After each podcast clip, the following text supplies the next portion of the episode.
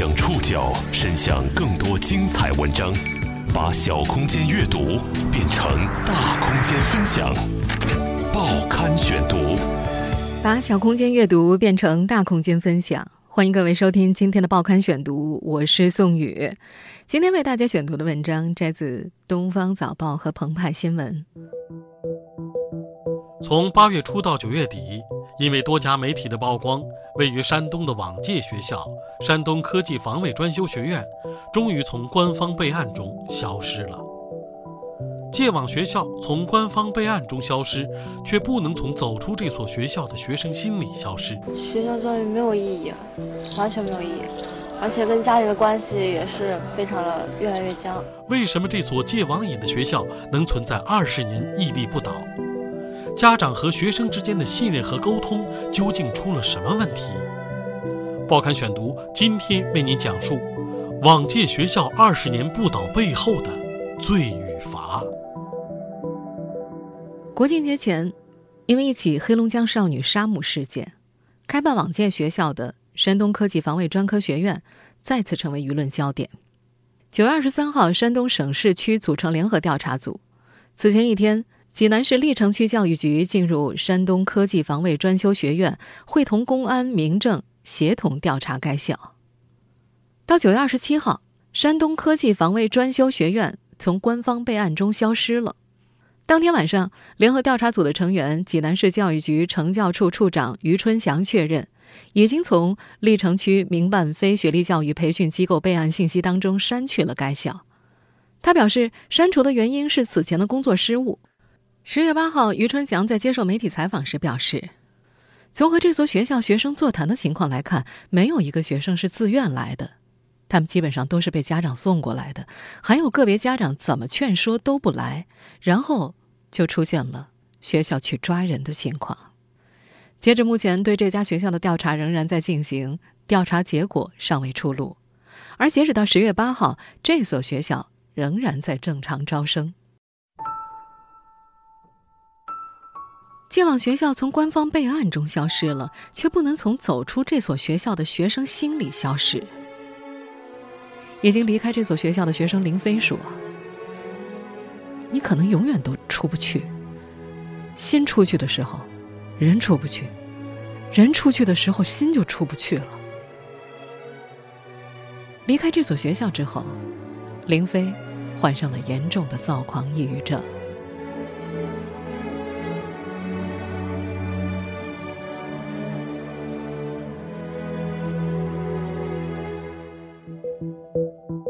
走进这所学校的孩子，没有一个是自愿来的。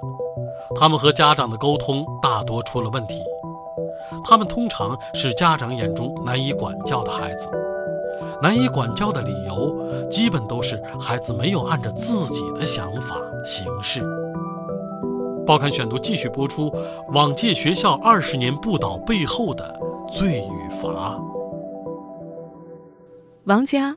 就是家人眼中难以管教的孩子，他的父亲入狱十四年，母亲跑了，小家散了，剩下照料他的小姑和爷爷奶奶。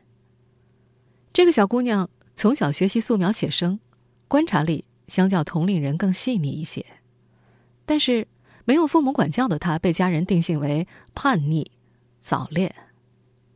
王家的小姑往搜索引擎里输入了“如何管教不听话的孩子”。他们发现了山东科技防卫专修学院。学校负责招生的马小燕带领家长参观这所学校的时候，介绍这里有学生生活超市，有医务室，洗澡有热水，宿舍有空调。那时候，马小燕显得对这所学校颇有信心。她告诉家长，学校会把孩子的毛病改好，还给家长一个全新的孩子。这所学校怎么还给家长一个全新的孩子？回忆起自己曾经待过三个月的地方，学校前教官张弛用了这样一个词来形容：“民营少管所。”他说：“这所学校宣扬准军事化管理和全封闭式训练，吸引了全国各地的家长，而这些家长当中的绝大多数，都迷信那套绝对服从的纪律。”前教官邓新田也表示。被送进这所学校的多数学生家境都比较优越，有的家长是知名企业的高管，或者还是政府干部。陈栋就属于这类学生，他的父亲甚至塞给学校的直属教官五千块，想让他多多关照儿子。但是陈栋一进学校就傻眼了，他一番吵闹后被打得昏迷了四次，脸上的淤血乌青一周才散去。学校方面却告诉他爸爸：“你儿子在里面很好，今天晚上饿还吃了方便面呢。”在被多家媒体曝光之后。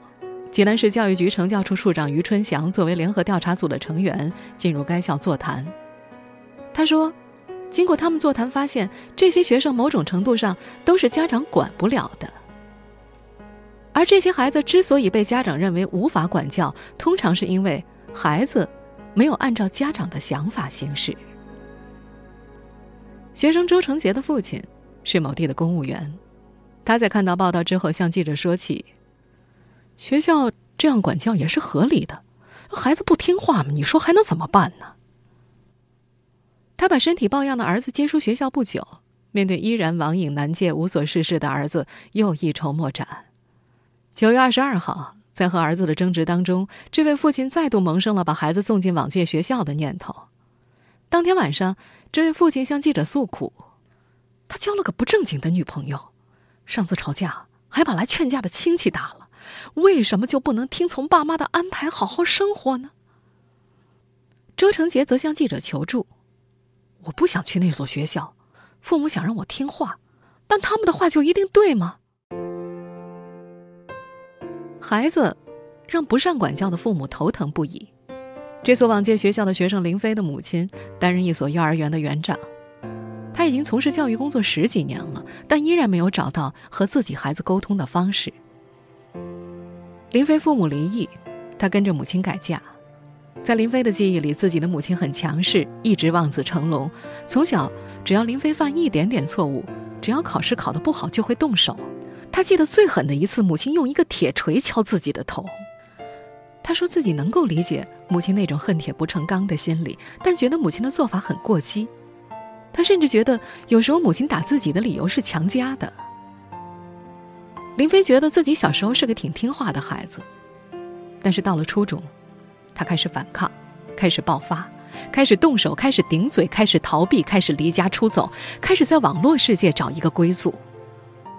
林飞说：“回想自己当初上网，从开始的好奇变成了一种依赖，因为虚拟的世界可以逃避一切现实，逃避种种烦恼。”五年前，三个陌生的男人。把十七岁的林飞从母亲工作的幼儿园给押走了，带到了这所山东网戒学校。经过不堪回首的几个月，林飞患上了严重的躁狂抑郁症。如今再回想起来，他觉得孩子叛逆不可怕，可怕的是家长的无知和对外界模糊事情的信任。离校之后，林飞跟母亲说起自己在网戒学校的经历，可是母亲居然一脸漠然。他说：“往届学校确实给我带来很多心理疾病，但最大的阴影还是家庭给我的。觉得孩子难以管教，不少家长在无奈和迷茫之下，将管教权主动交给了往届学校。他们期望孩子在这所学校里能被改变，变得听话。然而，家长的盲目信任，学校一些备受争议的做法。”却悄然让这种改变走向了反面。报刊选读继续播出：往届学校二十年不倒背后的罪与罚。这所往届学校是个没有秘密的地方。王佳给家人写的信，总要经过几道审查才能够寄出去。班长看完，教官看；教官看完，队长看。不能在文字中说学校不好，也不能说教官不好，只能写点侧面的。待久了，他已经熟悉了这套规则。入校三个多月之后，王佳才获得了进小卖部买迷你手电筒的资格。于是每天熄灯之后，这个姑娘钻在被窝里，左手攥着迷你小电筒，右手写日记。往届学校规定不能够记日记、写学校的坏话，更不能把日记带出学校。规定细致到一张纸片都不能够带出校门，连私密部位都会被搜查。学校还会不定期的清查学生所有的物品，方法是在不通知的情形之下将学生集中在一起，然后集体搜身和排查房间，甚至连被褥都会翻。有人藏烟，有人藏药，被发现之后。通通会受到处罚。然后学校统一发的一个短裤，短裤要求必须要穿。然后我一个挺好的朋友，他是皮肤比较过敏的那种体质，当时他腿上是不能不能受风，一生气叫来了队长和当时的一个生活老师，三个人围堵一个学生，在后面打。女孩子吗？女孩子，像是一种无声的反抗。王佳偷偷的往三十二开的日记本上涂写自己在这所学校的见闻和感受。他把日记本塞在拉杆箱的夹缝里，那是他不能说的秘密。他在日记里记下了这样一些事：有人喝醋自杀未遂被罚；有人要把防盗窗的铁栏杆偷偷敲掉之后逃跑，横杆却意外掉落；败露之后，一群孩子被要求做着俯卧撑的姿势不准趴下，由教官用棍子打屁股。被打的不喊不叫，看打的也不吵不闹。不过，这种不反抗并不代表没有压抑的情绪，也由此衍生出了一些很怪诞的逻辑。比方说，有的班长偷着打学生，但这只要被教官知道了，教官就会再打班长；但是要是被班长知道了是谁告密的，那位又少不了受教训。就是这样的冤冤相报。一个叫沈池的小姑娘，甚至后来会对选择不惩罚她的教官心生好感，尽管这个女孩知道，这位教官前一晚才把另外四个女生拖到禁闭室，把四人打到鼻青脸肿才放出来。入校满三个月之后，父母才被准许和孩子通话。本来是温情的联络，却异化成学生们小心翼翼要度过的难关。学校公寓楼一楼大厅上有部电话。孩子们在公寓楼下的操场站队打饭的时候，会被点名告知有家长来电。家长来电一般会先通过学校队长，然后在逐层转达。等到孩子接到电话的时候，至少有三双眼睛看着他：队长、教官、生活老师。孩子和家长的每次通话不能够超过五分钟，一旦超时，教官会大声的喊时间差不多了。如果再不听话的话，就该骂起来了。而家长们大多不知道通话五分钟的限制，他们只是觉得自家孩子说话的声音很轻，畏畏缩缩的。每次草草寒暄完，孩子就差不多要挂电话了。家长来看你们有提过这种情况吗？没有，没有明白说。为什么？因为有监控，有时候教官也在那里。教官不在的话，就是在看监控。就这样，学生和家长之间。就像隔上了一道厚墙。九月份刚从学校出来的宋茜说，自己在学校的半年备受折磨，和他一样的很多学生都陷入了两难境地。如果扭曲自己去服从，那么家长看到孩子听话，会觉得学校的教育很有效，暂时不会带孩子离开；但如果说孩子选择跟家长说出其中的内幕，反而会被教官和队长离间，那就更加无法离开学校了。在这所学校，承担管教孩子职责的大多是教官，可管教也有潜规则。这种潜规则让部分教官同样无所适从。报刊选读继续播出：往届学校二十年不倒背后的罪与罚。九月二十二号，这所学校的前教官张弛收到了妻子转发给他的新闻。妻子还敷衍问他：“哎，这不是你待过的学校啊？你不去给人记者接个底儿？”从武警退役后的二零一一年，张弛曾在山东的这所学校当过三个月的教官，但是如今他回想起那三个月，除了被排挤，更多的是对那些所谓叛逆青少年教育的反思。他觉得，至少自己接触的那些十三四岁的孩子都不是坏孩子，不至于被送到那里。二零一一年，张弛是从报纸上看到招聘教官的信息的。不过，他从入校工作第一天就看出了问题。那天有个孩子被其他教官纵容好几个孩子欺负的全身都是伤，张弛要上前制止，可是回应他的只是学生和其他教官的嘲笑。前教官邓新田也在第一天上班的时候就觉得有些不太对劲儿，他看到这所学校的好多男生都有纹身，和教官相处的方式也很奇怪。邓新田二零一二年退伍，二零一四年六月。到这所往届学校担任教官，在学校执教整整一年。张弛说：“他觉得这所学校的内部环境很压抑，工资不高，见习期每月一千二，转正之后一千八，最好也就三千多。让他最受不了的是，教官之间还会勾心斗角，个人布下的眼线告密来告密去的，让他有些无所适从。学校没有岗前培训。”新入职的教官仅仅会跟学校签一份合同，里面有二十二条军规，但是邓新田已经记不清楚规定的具体内容了，只记得主要内容有：没管好孩子，让他们闯了祸会罚薪金。教官签完的书面规定会被学校收走，并不会留给他们。那么，在往届学校，教官到底怎么让孩子懂规矩呢？张弛说。来了，孩子都不会服从，他们会先被教官打一顿，然后绑住，让孩子这样吃苦头。再反抗的话，先关三天，甚至关一周的黑屋子。吃饭，那不可能，一天给一个馒头就不错。这些教官也就是为了一份稳定的工作嘛。张晨说自己做不到这些，学校就一直让他在边上看，不能带孩子。那时候他的工作就是整队，然后值班，然后陪孩子聊天儿。这所学校采取最简单的教育方法，所谓“苦其心志，劳其筋骨，饿其体肤，空乏其身”，是不会有家长指摘他们的训练强度的，因为学校规定，入校满三个月才能够见家长。这据说是模仿部队里新兵三个月封闭训练。学校计划在这三个月内要教会这儿的学生懂规矩，在这三个月里，学生们会被反复进行政治教育、体能训练和队列训练。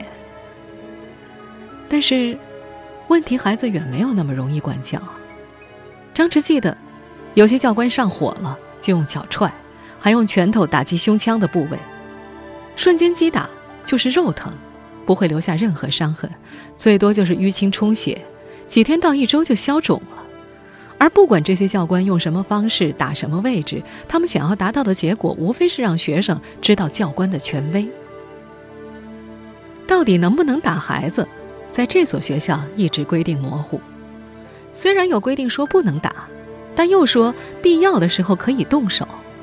学校对教官的要求是：孩子不可以出事，有问题跟领导反映，安全第一。二零一一年，在这所学校待了三个月之后，张弛离开了。二零一五年九月，邓新田也在待了一年多之后离开了。那时，他想制止一个想自残的孩子，孩子还手，他顺势反抗，打断了孩子的下颌骨。学校拒不承认与教官打孩子有关系，认为这只是一个人的失误导致的意外。邓新田赔了十万，打了辞职报告，就此离职。如今一年过去，邓新田心里还是对那个孩子感到愧疚。离开这所学校之后，他去了济南的另一家往届学校，但是两三个月之后，也因为无法适应而离开了。一所戒网瘾的学校为什么能存在二十年之久？除了山东这家，全国还有其他地方开办有类似的学校吗？这门让人听话的生意又为什么如此有市场？报刊选读继续播出，往届学校二十年不倒背后的罪与罚。在济南市教育局的官网上，未被删去备案前，山东科技防卫专修学院宣称的办学内容包括青少年综合素质教育、青少年心理健康教育。一九九六年建校之初，这所学校曾经叫做山东省金宝学校。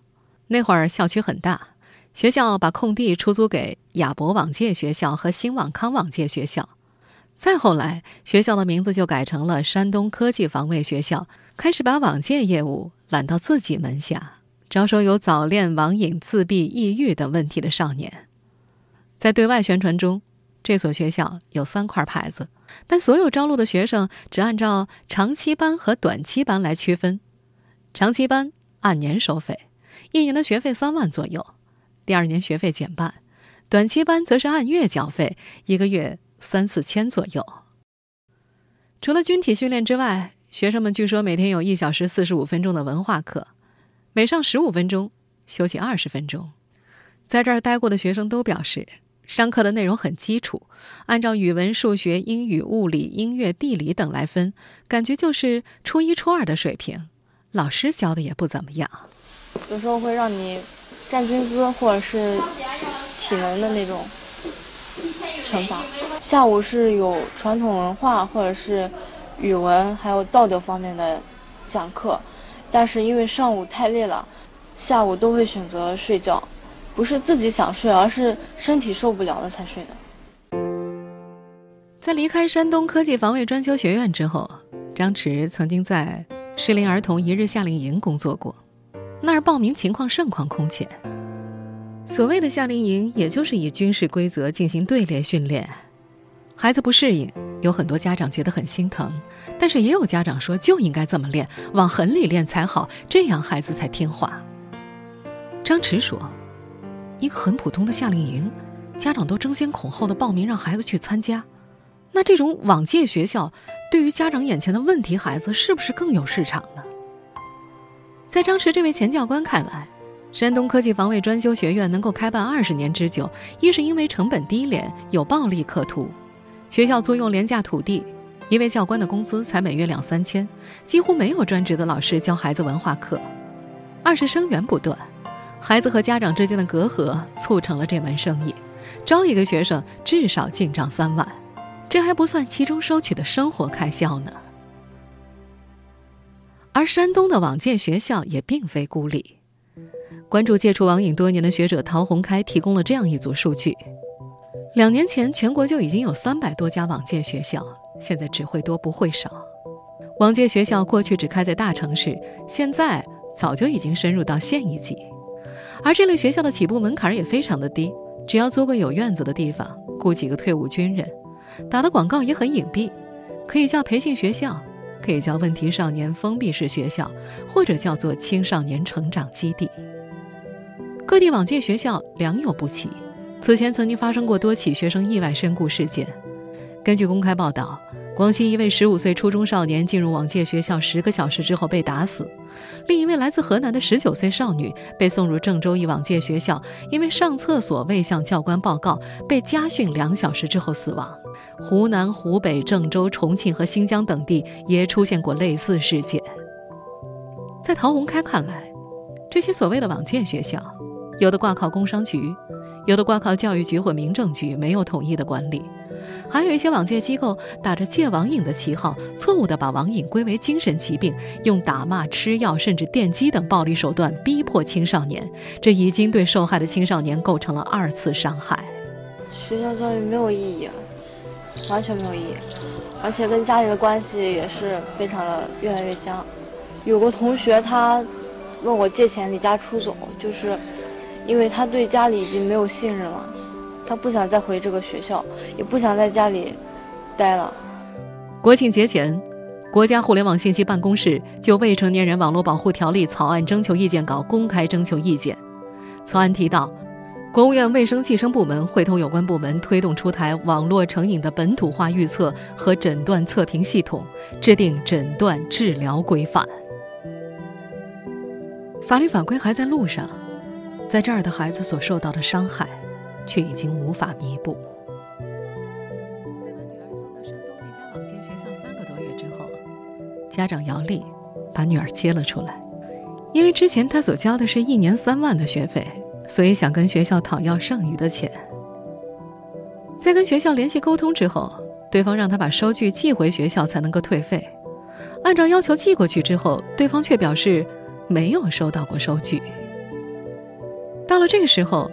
姚丽才明白，山东科技防卫专修学院不过是在做一门让人听话的生意，先让家长听话去交学费，再让孩子听话去服从管教。